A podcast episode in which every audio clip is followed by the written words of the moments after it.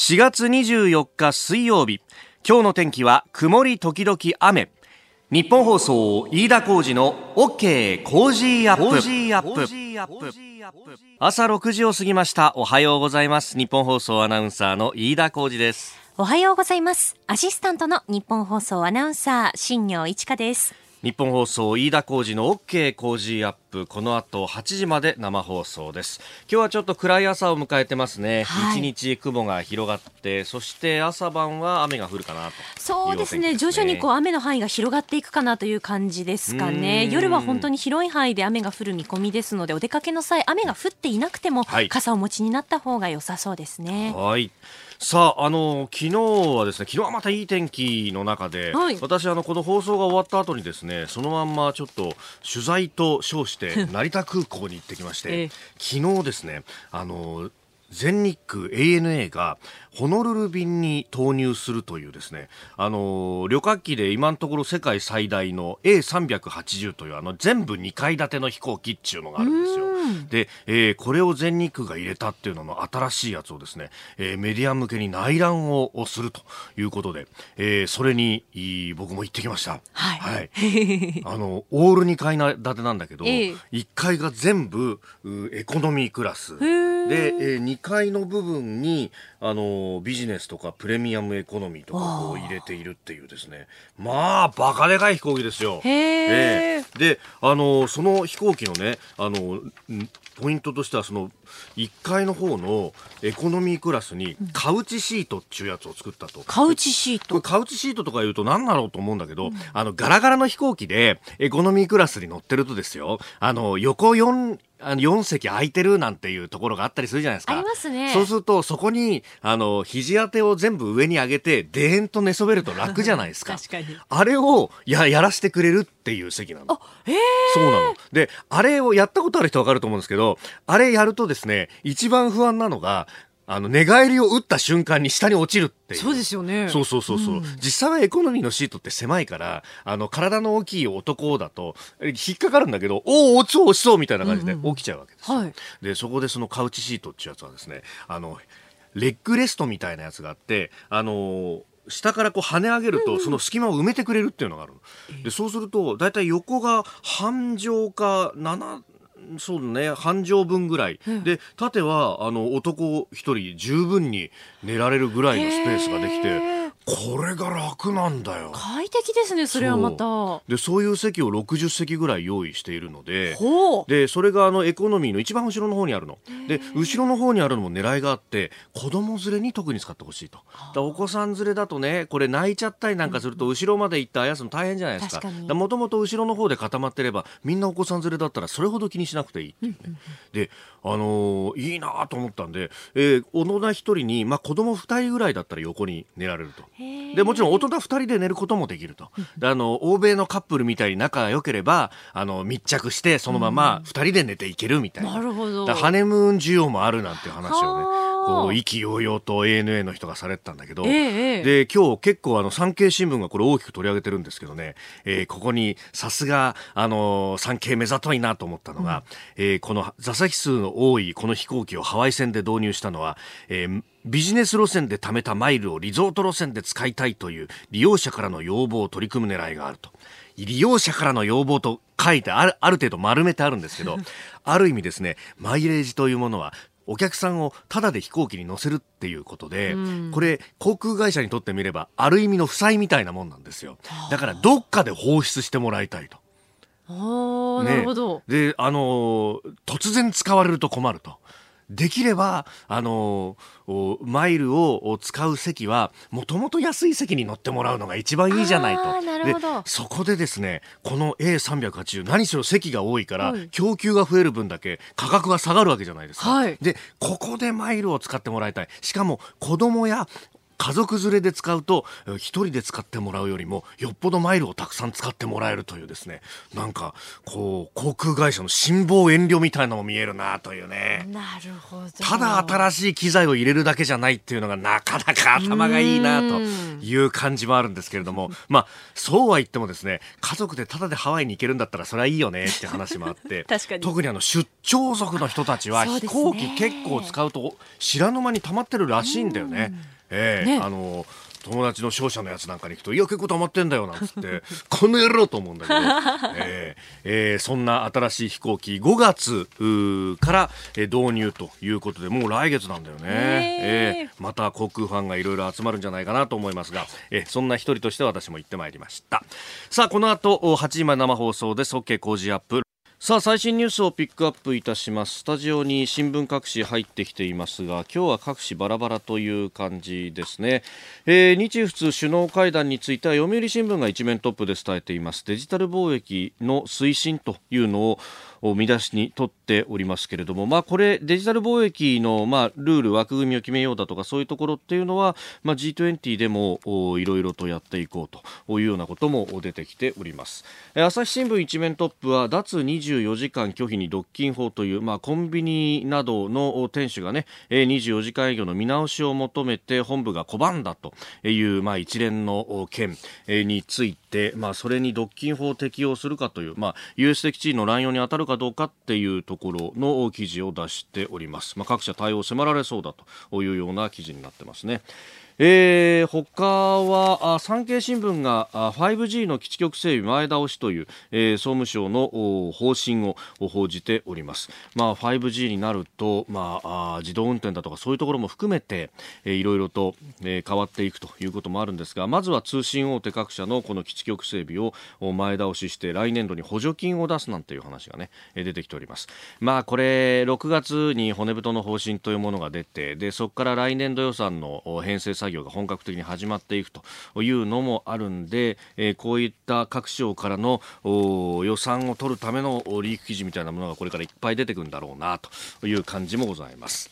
で、えー、そんな中ですけれどもね、えー、各紙一面には写真を載っけたりなんかもするんですが、えー、中国海軍があ創建70年ということで観艦式を青島で行いました。青島沖の航海で、えー、黄色い海ですね、え、で行ったということなんですがこれへの各紙の対応が結構分かれていて面白い。読売新聞はですね3面にかなり写真をいっぱい使って大きく報じているんですよ、えー、空母戦力を誇示ということを書いています。えー、各ッコ付きでアメリカに匹敵という新型駆逐艦、えー、アジア最大級のミサイル駆逐艦、えー、055型というものについても詳しく報じております。まあ、これが、空母を守るという空母護衛の中核を担うものになると。で、こういった空母打撃群というものができてくると、本当に周りからこう近寄らせないという意味で、非常に手強くなるぞというようなことを書いているわけですね。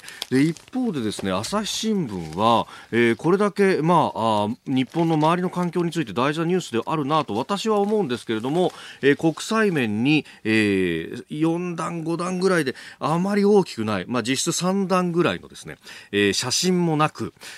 報じているというあたり、まあ、大したニュースじゃないんですよ。だから脅威にはなってないんですよ。ということを言いたいのか。というようなですね、え報じ方をしています。で共同通信はさらにこう味わい深いのはですね、えー旭日旗を掲げて、えー、日本のこれ実は海上自衛隊の鈴木という護衛艦も言ってるんですけれども特例で旭日旗認めるというような書き方をしていていやこれはあのここのコーナーでも何度も申し上げました通り、えー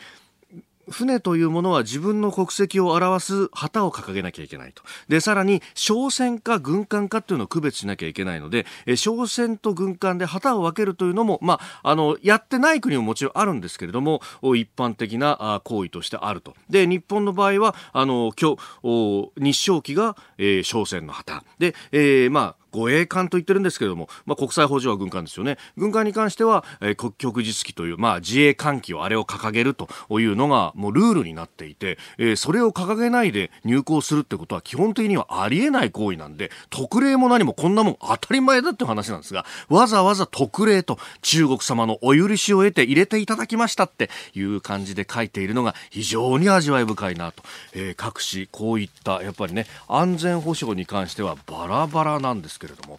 この辺の認識の違いというのをまた新たにする記事でありました、えー、ご意見お待ちしております。メールは COZY コージーアットマーク 1242.com です。あなたの声を届けますリスナーズオピニオンです。この OK 工事アップはリスナーのあなた、コメンテーター、私飯田、新行アナウンサー、番組スタッフ、みんなで作り上げるニュース番組です。メール、ツイッターでご意見、ぜひお寄せください。今朝のコメンテーターは数量政策学者の高橋洋一さんです。取り上げるニュースですが、まずは日仏首脳会談について、そして今年の外交青書、えさらに、金正恩委員長がプーチン大統領と初めての会談へ、えそれから春闘の第第一次取りまとめが出てきております。えーそして、えー自民党の二階幹事長中国訪問という、まあ、日中関係についても取り上げてまいります。メール、ツイッターこちらです。メールアドレスは、コージーアットマーク 1242.com。アルファベットすべて小文字で COZY でコージーです。cozy アットマーク 1242.com。ツイッターは、ハッシュタグ cozy1242。ハッシュタグ cozy1242です。ご意見をいただいた方の中から抽選で3人の方に番組オリジナルの防災アルミブランケットをプレゼントしています。いただいたオピニオンこの後ご紹介します。本音のオピニオンお待ちしています。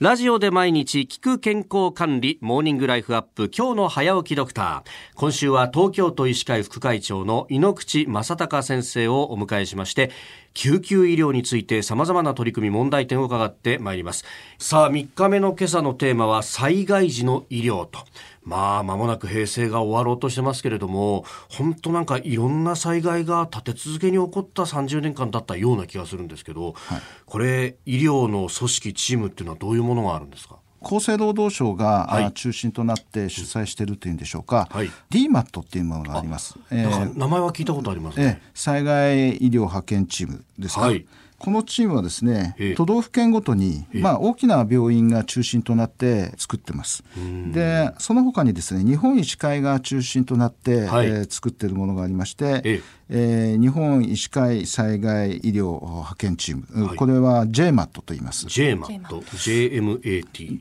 はい、そうです。はい、で、まあ、その他にというと、病院団体なんかがやってる AMAT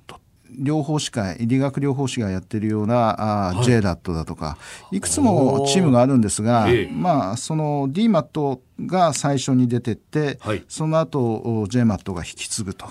いうようなのが形として今出来上がってきてるかなと思います。ということはじゃあ発災当初はまずこの DMAT、はい、というものが出ていって、緊急の医療をまずやっていくと。そうです。これは各都道府県にあるって感じなんですか？そうですね。各都道府県にですね、災害拠点病院っていうのがあるんですね。はい。で、その災害拠点病院に DMAT が置かれているという具合です。なるほど、はい、でまずいち早くそういった方々が出ていく。じゃあ東京にもあるってことですね？もちろんあります、えー、東京はですねあの、はい、その日本 DMAT の東京にいるチームと、はい、東京 DMAT っていう2つの DMAT があってですねこここれは東京に特徴的なとこなんですよ。はあ東京は東京で DMAT 持ってるし、えー、全体の DMAT 日本 DMAT のおまあ、ある意味元締めみたいなのも東京にもそうですね、はい、東京 DMAT は非常に特徴的でしてね、はい、あの日本 DMAT よりも先にできたんです。あ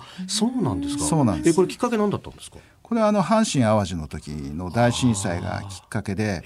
阪神・淡路はあの直下型の地震ですから、はい、家屋の倒壊、それから火災によってですね、えー、まあ、残念ながら亡くなられた方たちが非常に多かったし、えー、それからあの倒壊したところで瓦礫の下から助け出された方たちがですね、はい、助け出されたのにうまく救うことができなかったっていうようなことがあって、はい、まあ、そういうのを防ぎ得た災害死と言いますけれども、えー、その方たちを救うために、まあ、DMAT そういう災害派遣チームを作っていったわけですね。で特に東京の場合は、はい、その瓦礫の下の医療といってですね、ええ、現場に出ていくんですよ。で東京の DMAT はあその大学病院を中心としたチームがあって東京消防庁と連携隊って言ってですね、はい、一緒に組んで現場まで行くんです。そして瓦礫の下でその圧迫されているような方たちっていうのは、はい。まあ、いろんな障害がその後起きやすいので、うん、その現場で点滴をしたりね。あなるほど。止血作業したりね、はい、だから救い出されてる間からもう治療を始めていくっていうような形ですね。それがあの東京 DMAT の特徴です。はあやっぱり初動でっていうのが一番大事になってくるんですね、そういうところそうですね。あの、そういうあの直下型の東海型の地震の場合には、はい、そういうところが非常に大事になってきます。確かにあの当時、次は東京でもってね、ね。都市型で直下型でっていうと、全く同じようなことが起こるんじゃないかって言われてました、それに対してやると。そういうことです。うん、ねさあ明日はですね現場でどのような医療が行われていたのか東日本大震災の例なども挙げながら、えー、いろいろ伺っていきたいと思います。東京都医師会副会長井ノ口正孝さん今週お越しいただいております。明日もよろしくお願いします。よろしくお願いしますラジオパークインフォメーションです。今週末27日、そして28日2日間にわたって、ラジオパークイン日比谷2019が開催されます。うん、えー、私と飯田浩司アナウンサーは4月28日日曜日、午前9時30分からのオープニングイベントと、うん、えっ、と、午後3時30分からのありがとうラジオパークニッポン放送番組祭りに出演することが決まっています。はい。はい、で、この日曜日、まあ、この間の時間がね、えー、お昼あたりずっと空きますけれども、はい、えー、そこもですね、いろんなところのブースに、え、ラジオリビングのブースだとか、はい、ね、えー、呼ばれてますんで、ええー、そこら辺でこう歩いてますんで声かけてください。あ、ぜひぜひお声掛けください。はい、ぜひお越しくださいね。よろしくお願いします。よろしくお願いします。車椅子バスケットボールを中心とした障害者スポーツの体験会イベント、三菱電機 Going Up キャンペーン全国キャラバンのお知らせです。ラジオパーク期間中、日比谷公園で三菱電機 Going Up キャンペーン全国キャラバン in 東京が開催されています。障害者スポーツを通じた共生社会への理解促進を目的としたこのキャラバンは、このラジオパークで3年連続の開催となります。今年も車椅子バスケットボールやボッチャを体験することができます。どちらも実際に東京2020パラリンピックで実施される競技です。東京2020パラリンピックまで残り500日を切っている今、注目の競技に触れてみませんか？ラジオパークにご来場の際は、ぜひ、三菱電機 Going Up キャンペーン全国キャラバン in 東京ブースにお越しください。あなたの声を届けますリスナーズオピニオンです。あの、オープニングで全日空のオール2階建てのバカでかい飛行機に乗ってきたぞっていう話を、まあ乗ってきたと言っても飛ばないやつなんですけど、はい、えー、竹弘さん、千葉美浜区会社員49歳の方、あ ANA の A380 試乗してきたんですか？航空ファンの僕としては羨ましい限りです。メールでいただいてるんですがしかもマイレージ利用の裏事情まで知れて興味を持ちました。僕が今 ANA で持っているマイレージはホノルルにエコノミーで往復できる分ぐらいあるんですが一人分がやっとです。かみさんほったらかしにして一人で行ったら怒られるだろうな。国内に二人で行くことにしますといやあるいはあの一人分だけでも航空券をマイルで取っちゃうと結構楽になるっていうね。ねえ。ー、で一方であのホテルの料金はあの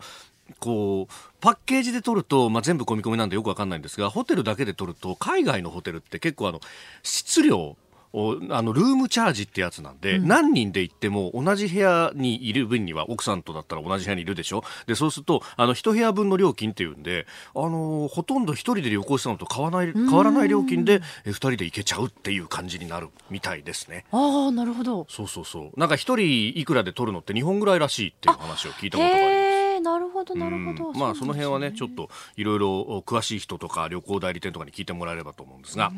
えーご意見もお待ちしております。メール cozy cozy アットマーク 1242.com ですさあ、7時台はコメンテーターの方々とニュースを掘り下げます。今朝のコメンテーター、数量政策学者、高橋洋一さんです。よろしくお願いします。よろしくお願いします。あの、先日の4月13日に、えー、飯田浩司そこまで言うかライブイベントをやりましてね、それ以来ということになります。その説はどうもありがとうございました。どうもお疲れ様でした。たくさんの人にお越しいただいてね。いや、ちょっと乗りすぎちゃったかもしれないいやいやいやいや、あれぐらいちょうどよかったですよ。飯田康さんとのバトルがなかなか面白かった。結構ツイッターも来てましたが、今日もよろしくお願いします。はい、よろしくお願いします。4月24日水曜日時刻は朝7時を過ぎました改めましておはようございます日本放送アナウンサーの飯田浩二ですおはようございます。アシスタントの新業一華です。日本放送飯田浩二の OK 工事アップ。あなたと一緒にニュースを掘り下げていきます、えー、7時台はコメンテーターの方々とニュースを掘り下げる時間帯。今朝のコメンテーター数量政策学者の高橋洋一さんです。高橋さんおはようございます。おはようございます。よろしくお願いいたします。高橋さんには番組のエンディングまでお付き合いいただきます。では最初のニュースこちらです。日仏首脳会談 G20 首脳会合での連携を確認。今回 G20 大阪サミットに向けた欧米諸国訪問の皮切りにフランスを訪問でき嬉しく思います。6月の G20 大阪サミットの成功に向けた日仏の緊密な協力につき詳細に話し合いたいと考えています。欧米6カ国を歴訪中の安倍総理大臣は昨日フランスのマクロン大統領と会談しました。6月に大阪で開かれる G20 首脳会合に向けて世界経済や地球環境をめぐる問題で連携していく方針で一致しております。また安倍総理はノートルダム寺院の火災に対する支援の意向も伝えております。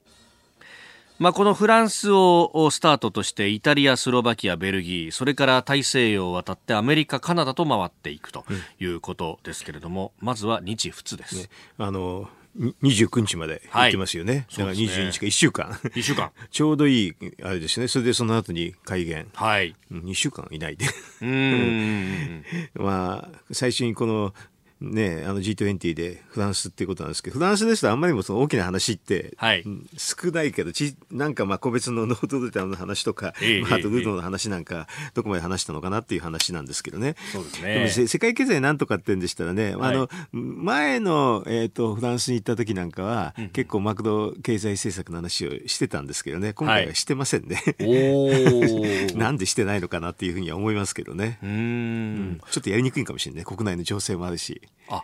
なるほど、そうん、国内って日本国内日本国内の話でね。うん、今あのほら消費増税ですごくも、はい、なんかななんていうかなあの、えー、観測器具が上がってて、はい、どうのこうのって話になるでしょ？だからなかなか、あの経済政策の話はしづらいのかなってちょちょっと思いましたけどね。この,、えー、の電子取引とかね、はい、えーと、他のなんかデータの話とかそういうのっていうのは、えー、あのまあ結構無難なんですよね話としてはね。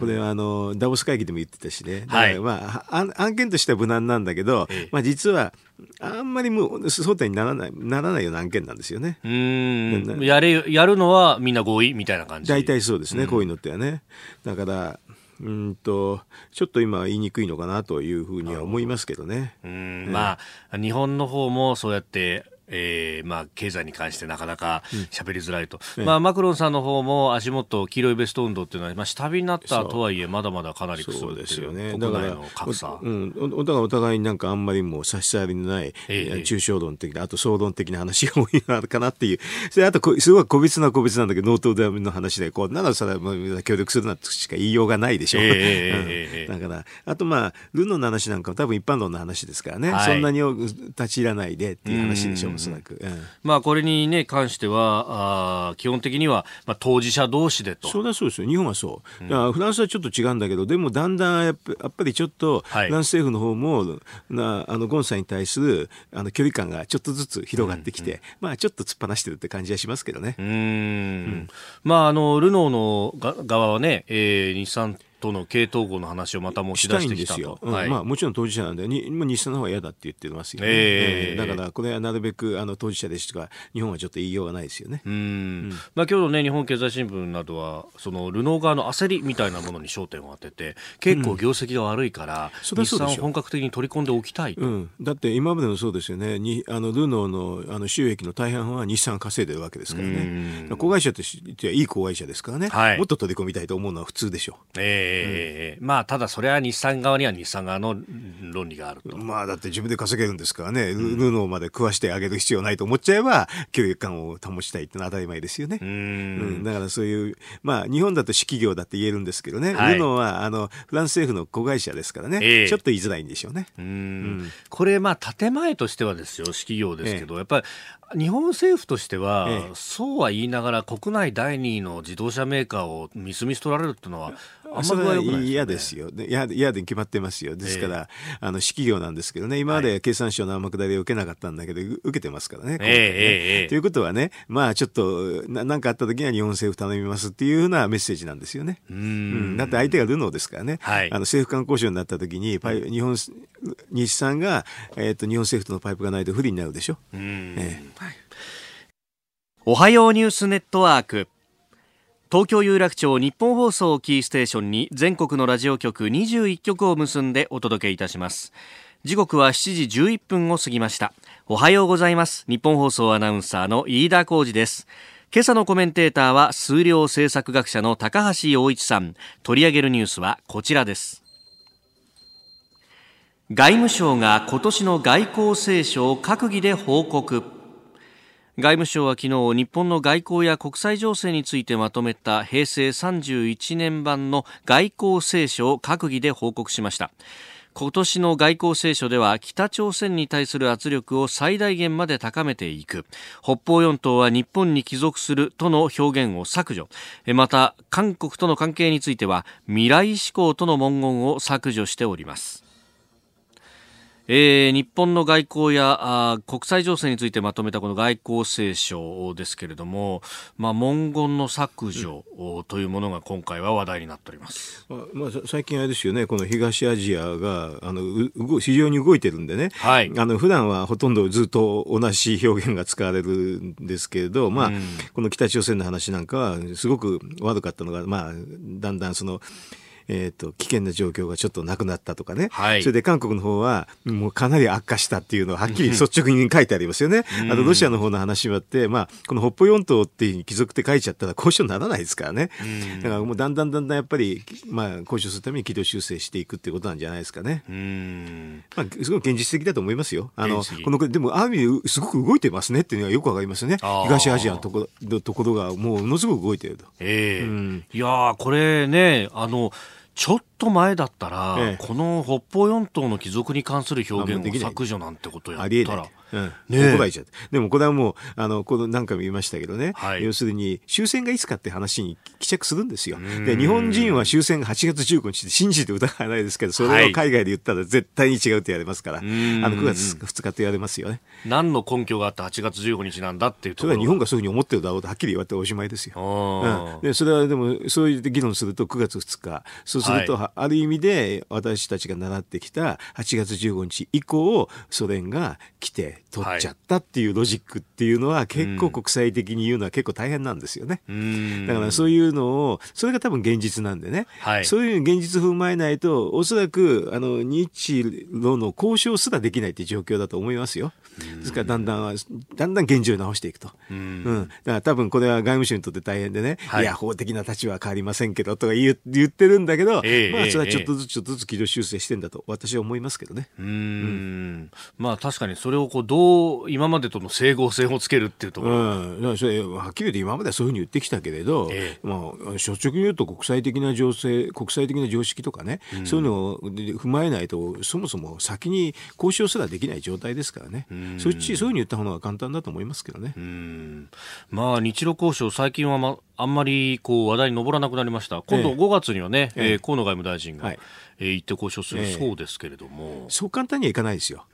これはあの G20 でなんかううまい結論が出るなんていう人が前いましたけどね、はい、それはまず無理ですよね。だって40年以上動いてないんですから、こんなもんはすぐ動くわけないじゃないですかっていう感じですよね。うん、なんかちょっと無双すると、それこそ今のこの世論環境の中で、かつてのそのイルクーツク合意みたいなタイミングがあれば、そこで妥結してたんじゃないかなと思思うんですけれども。まあ、それはあるでしょう。あの、イフっていうのはね、はい、あの、と,、えー、と一番はソ連あの、ね、崩壊の時とかね、えー、いろんなチャンスありましたよ。えーえー、だからあのそういうのを挙手に段階にね、うん、こう本当に4党が言ってたのが良かったかどうかっていうのは検証する必要があると思いますよ。うんうんまああの当時とかっていうのもなかなかなかいいところまで行って最後に強硬派が突っぱねるみたいな。のの繰り返しだったというようなね。それは4党言ったら大体アウトですね。はっきり言うと。うん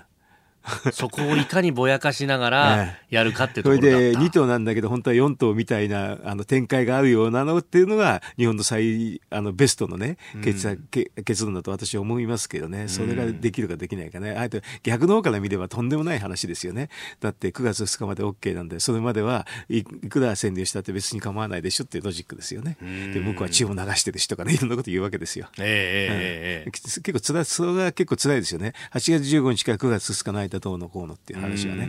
あのまあ 2, 2頭はかなりそれで難しいですよね。危ない仕事は1個はちょっと確か結構この議論でと結構危ないんですよね。あのソ連の方に言い分が結構出ちゃう時もあるんですよ。はい、だからそれはそうそうそれはどういうふうに交渉するかって話なんですけどね。えー、やっぱりでも交渉ってうまく結論がなくてただ議論だけでもダメでしょ。えー、うん、だからどっかで折り合いをつけなきゃいけないんでね。はい、えー、その時にやっぱり終戦をこだわってたら折り合いはなかなか国際社会では無理ですと私は思いますけどね。まあ日本として考えられるところは落としどころは作っておきながら次のチャンスは残しておくみたいな。もちろんそう。うん、だから2で終わりにならないで、ちょっとでもあの4の可能性がねあればまあいいんじゃないかなと思いますけどね。その可能性の部分が経済協力であったりそうですね。あの要するにいろんなあの関係作っておけば、はい、まあいざという時にあの法人保護でねあのいけちゃうかもしれませんよね。実際にいればね。うん、もう全く交流がなければ全く何のチャンスもないでしょう。はい。ええ。うん。まあこの先どうなるのか、はい、えー、では続いて、えー、2つ目こちらのニュースです。金正恩委員長プーチン大統領と初めての会談へ。北朝鮮の金正恩委員長は今日にもロシアのウラジオストクを列車で訪問しあさって25日に明日ですね。25日にロシアのプーチン大統領と初めての首脳会談に臨みます首脳会談では北朝鮮の非核化の問題や経済協力などについて話し合われるとみられております。えー、ということで、これ、まあ、プーチンさんのところに行くっていうのは、うん、米中ともになかなか難しいというところで、うん、そうでしょそれでだからプーチンさんのところに行ってプーチンさんも俺の出番かっていうので来るっていう、まあ、えーえー、かなりよよよ読むことができた展開ですよね。はい、でもあのウラジオストックとあの平壌っていうのは700キロですよね、えだからあの東京から広島ぐらいの感じですよね、はい、でそれでも新幹線ないから、えまあ、列車で行くと時間かかるでしょうね。そうですよね、えー、半日以上かかるでしょかかると思いますけどね、あのなんで飛行機じゃないの？飛行機で簡単に飛べますよね。それで、ね、あの他の同行団の人は飛行機で行ってますからね、えー、飛行機かなと思ってたんですけどね、なんでこれ列車なのかな？どなんでなんでなかなって私はちょっと 思いましたけどね。やっぱ飛行機使うと心配なんですかね。多分列車も心配ですよね。あの途中に、まあ、うん、あの工程分かってるでしょ。工程分かって列車ってのはちょっとね、と正直と思いましたけどね。工程分かってるから飛行機かな。飛行機の安全ですよね。要するに列車だったらどっかあの途中で仕掛ければえー、あのそういうことになっちゃいますよね。で列車ってずっとだから700キロも全部あの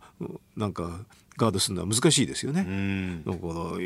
工程分かっててよく列車でと思い私なんか思いましたけどね。ひょっとしてあなたが暗殺って最近あれでしょ？あの北朝鮮のに対する、はい犯行をほのめかすグループもいるじゃないですか。CIA の方のサポートーそうそう、ねう。ん、そういう人たちはどうすんのかなとかね。うん、だからこのこうなんか日程を明らかにして列車ってんのは安全保障安全をね確保するときにどういう考えなのかなって私なんかそそういうちょっと思っちゃいましたけどね。なるほど、うん、逆に言うとそれだけ自信があるってことなんですかね。それはロシアがきちんとやってくれるってことなんでしょう。あそっかそっかそっか。なるほどなるほど。まあだからあのそう20メーターおきに一人ずつ兵士を配置するとかそんな感じになるんですね。こうやっておそらくね。すごいですよ700キロだから。そうですよね。あの広島までね、ええ、もうね100メーター間隔して何人いるかってものすごいでしょ。ええ確かに。すごいなと思って。うん。うんまあでもそういうことのできる国でもあると。まあそうでしょうね。うん、あのでできるしできるからあの列車で安心して行けるんでしょうね。うん。うん、これ逆に飛行機で言ったら信用してねえとっていうメッセージもなるのかなってちょっと思ってましたけどね、だからもうこれはプーチンさんに結構、はい、金正恩が、まあ、委ねてるっていうかね感じもしますけどね。うん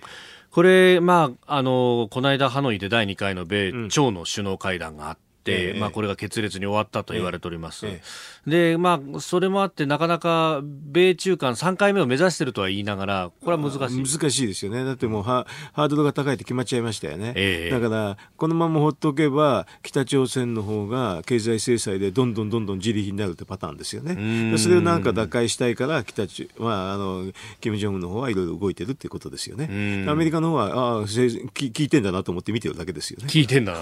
それはそうでしょ。だからからこれで、あの、闇ルートでね、はい、ロシアが支援しないかってずっと見てると思いますよ。ああ、うん、支援したらもう、あのね、やっぱり国連制裁の話になって、もう一度締め上げるんじゃないですか？うん。うん、でそうなってくるとね、はい、実はあの6か国協議の中で、まだ来てない日本だけなんですよ。この次日本じゃない、日本しかいないんです。うん、もう頼る相手は日本しかいない、だからこれでうまくいかないと日本に来るんですよ。こ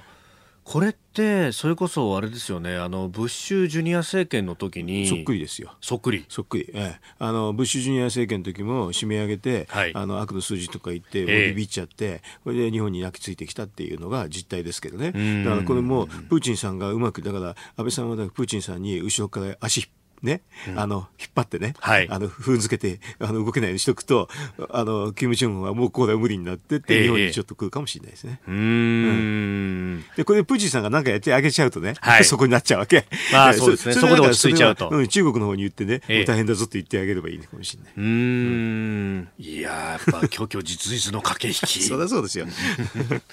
えー、この時間は、数量政策学者、高橋洋一さんとお送りしてまいりました。日本放送でお聞きの方、この後も高橋さんにお付き付き合いいただきます。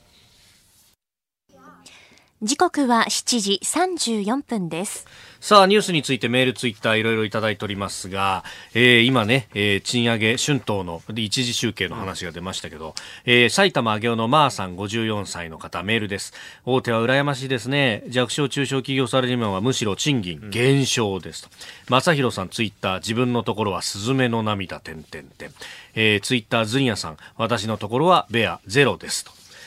いや本当、まあこういうのは大手の方が多分先に上がるんでしょうけどね。うん、まああのもうちょっと我慢するかもあのあれですね政権の方に、えー、もうちょっと積極財政金融緩和してくれっていうふうに言えば、はい、あの確率的には上がる確率は高くなりますけどね。うん。まあね今年の春闘っていうのはその前から批判されていた完成春闘だっていうのがこう鳴りを潜めて、うん、一応この連合さんが独自にやったということになってますけど、うん、独自にやって賃上げ下がってんじゃねえかって話で。そうすると完成の方がいいんじゃないの？我々ね、一般のサラリーマンからしたらどっちでもいいから上げてくれりゃいいんだけどだったら完成でもいいから上げてくれよって思っちゃったりするんですけどね。ねあの場合によってはですね今雇用環境いいからね、ええ、あのやめたるぞというね、決め台詞もありますけどね。そうするといやいやちょっと待ってくださいっていうことになるかもしれない。ここはもうね自己責任でねそうなん交渉ですけどね。大見え切ってみたけど結局誰も止めてくんないっていう、うん、コントみたいなことになっちゃう。どうぞって言われちゃうとね。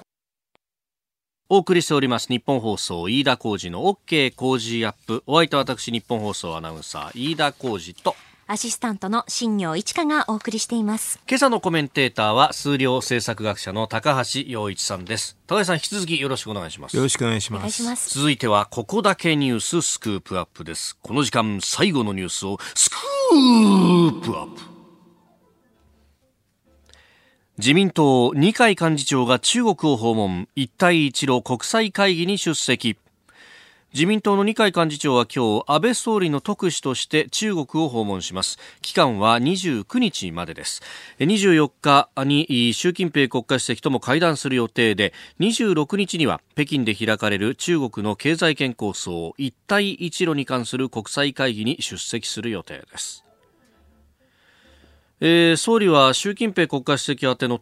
新書を二階幹事長に託していると。いうことだそうですが、うん、まあこの日中関係どうなっていくのが望ましいのか。あのまあえっ、ー、と多分ちょっとずつえっ、ー、と中国が日本にすり寄ってきてるんですよね。えー、えー、とこれはあのアメリカとガンガンやると、はい、まあいつものパターンなんですけどね。あのアメリカの関係悪くなると大体日本に来るっていうパターンが、まあ、出てますよね。今回はね。えー、だからせっかく来てるかあの中国の方がすり寄ってきてるから、はい、これはまあちょっと無限に扱っちゃいけないなっていうので、まああの二階さんが多分一番適任になっちゃうんですよね。でまあ党の人党の人で、はいこれ一帯一路そのものじゃなくて、まあ、国際会議ですからね。はい。だからまあ一番手のいいやり方で、うん、まああの関係は、まああの、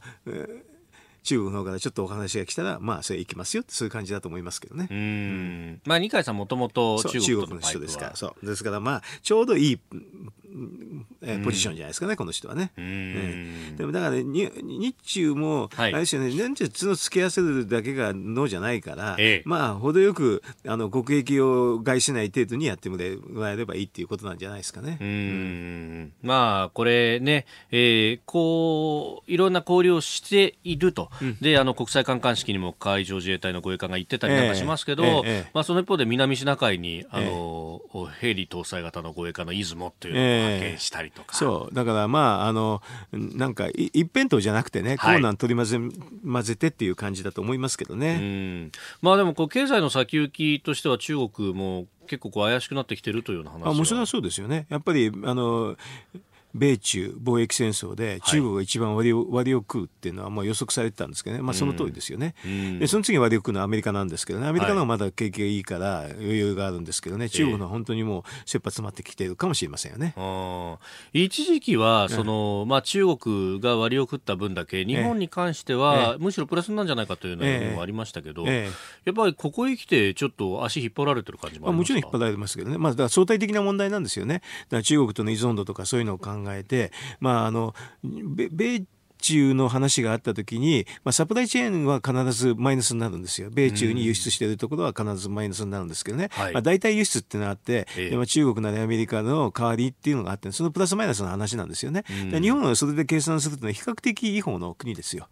だから、あの、まあ、でも全然、そのふ負担で普通何もないに比べていいはずはないんですけどね、はい、それほど落ち込まないってレベルですよね。ああ、ええ、周りよりは落ち込まないって落ち込まない。ええ、韓国よりは落ち込まないっていうなるほど。うん、まあそれはあの貿易の依存度の問題そういう話とかいうのが全部関係してるんですけどね。だからまあ東南アジアっていうかねアジアの中の国では比較的いい方の国なんですけどね日本はね。ええまあ、あの日本国内の、ね、経済指標もいろいろ個別に発表され出してきていて、うん、まあ、特に今年の1、3月期についてっていうのが、軒並みあまり良くない、ね、まあ、それは良くないですよね。だからこれは今度、まあ、解散総選挙っていう、ね、みんなすぐ言いますけどね、その前にいろんな手順があって、はい、5月の13日に景気動向指数って出るんですよ。これが多分一番最初ですね。でこれは3月期の景気動向指数が出るんで、そうすると実は13の GDP ほとんど計算できますね。だから5月の20日に13の GDP 出るんですけど、それすぐ分かりますね。はい、まあ、多分予想としては良くないですね。景気動向指数も良くないし、13の GDP も良くない。5月20日。はい、それで良くないっていうのが出たら、その後どうなるかっていうので動き出すと思いますよ。で、その前まではね、主要出てないから、もう、はい、あの政策変更はやりようがない状態ですよ。でもこの、この、えっ、ー、と、1週間の安倍さんの外遊とか、それとあと、なんか、あの、改元のね、1週間と10日とかね、えー、そういうのでいろんなのが巻き起こってきてだから観測気温が今上がってるんですけどね、それで5月13日で変な数字が出て20日に変な数字が出て、はい、えどうすんのって話になってそれからどんどんどんどん動き出していくと思いますけどね。うん。うん。まあそこで本当に淡くってそこから動き出すっていうよりは、まあ、もうすでに予測予測してだからこういうスケジュールを予測しておいて、はい、次はどういう手を打っていこうって今政治家の頭はみんなそういうこと考えてると思いますよ。おえ政治家すごいの読むのすごく得意だしね。うんうんうん、えまあ、そういう話をね、うん、あの、すると盛り上がっちゃったりなんかするんですよね。こういうケースはこうで、こういうケースはこうでみたいな。いろんなケースありますけど、でも読めてるのはね、まあ、景気動向指数は5月13日と20日に悪い数字が出るというのは間違いないと思いますよ。なるほど。うん、そうすると次どうするか。ほいで G20 やるでしょ今、外遊してる時に、はい、本当はね、経済政策どうするのって話してると思いますけどね。ああ、うん、これだから、あの、表に出てこないってことですか？おそれは出ないでしょその G20 に向けての話なんで。はい、でも G20 G20 の話にあった時に、まあ、日本だけが増税しますとかね、なかなか正直で言いづらくて、多分、かっこつけたいければ G20 の議長国の日本が世界経済引っ張りますみたいなことは言いたくなるんですよ、政治家は。はいうん、そうすると積極財政したり、金融緩和して、世界経済をリーダーシップ、リーダーで引っ張っていくとかね、いう可能性もありますよね。そうすると消費増税なんていうのはなかなかできにくくなるんですよ。うんなんかあの今開いてる国会は6月26日が会期末で、うんはい、まあ、それを前提とすると7月21日が、まあ、投票日となると。そうですね、これ、公選法の定義があってね、うん、まあ、それは最後までやったら21日にほぼ限定されちゃいますけど、うん、その前まで解散できるってことがあるでしょ、はい、解散できるってことを考えると、6月の30日から、実は延長もできるんですよ。国会はね、はい、だからいかに限り延長できるそう,、そうすると8月の中下旬まで実はダブル選挙の可能性は全部ありますよ。あうん。萩生田さんがこの間、ええ、6月の日銀短観の数字って言って、そうすると7月1日そう、だから延長前提なんですよ。延長前提するから、8月も、あの、8月まで国会の会期っていうかね、あの、延長いつまでするかによるんですけどね、はい、8月も実は参院が残ってて、あ参院選ができるって状況になるんですよね。任期を超えても実はできるんだという話ね。だからそういう話を言っただけなんですよ。あれ聞いた時にすぐね、あの単管ってね、ちょっとね、本当に経済政策の話としては遅いんですよ。5月13日の20日にほとんどわかるからね、単管見るまでもないんですよ。だからあれは単管を見るってんじゃなくて、延長もあり得るって、はい、実はダブルするときには8月もあり得るって言っただけなんですよ。でそれはただ単に安倍さんの選択肢を広げてるだけなんでね。はい。うん総理のフリーハンドを持たすためと。そそれだけの話です。だから、本当は、あの、まあ、そういう読める人から見れば、あこういうふうに言ってるのかなっていうだけなんですけどね。まあ、しかも総理側近の萩生田さんが言ってるっていうのは、うん、萩生田さん個人の見解のはずがないだろうということに。見解のはずですよって言うんですよ。もちろんそこはそう言うけれどもと。えー、今日は、まあ、二階さんの訪中の話から、まあ、国内の政局についてもお話しいただきました。このコーナー含め、ポッドキャスト、YouTube、ラジコ、タイムフリーでも配信していきます。番組ホームページご覧ください。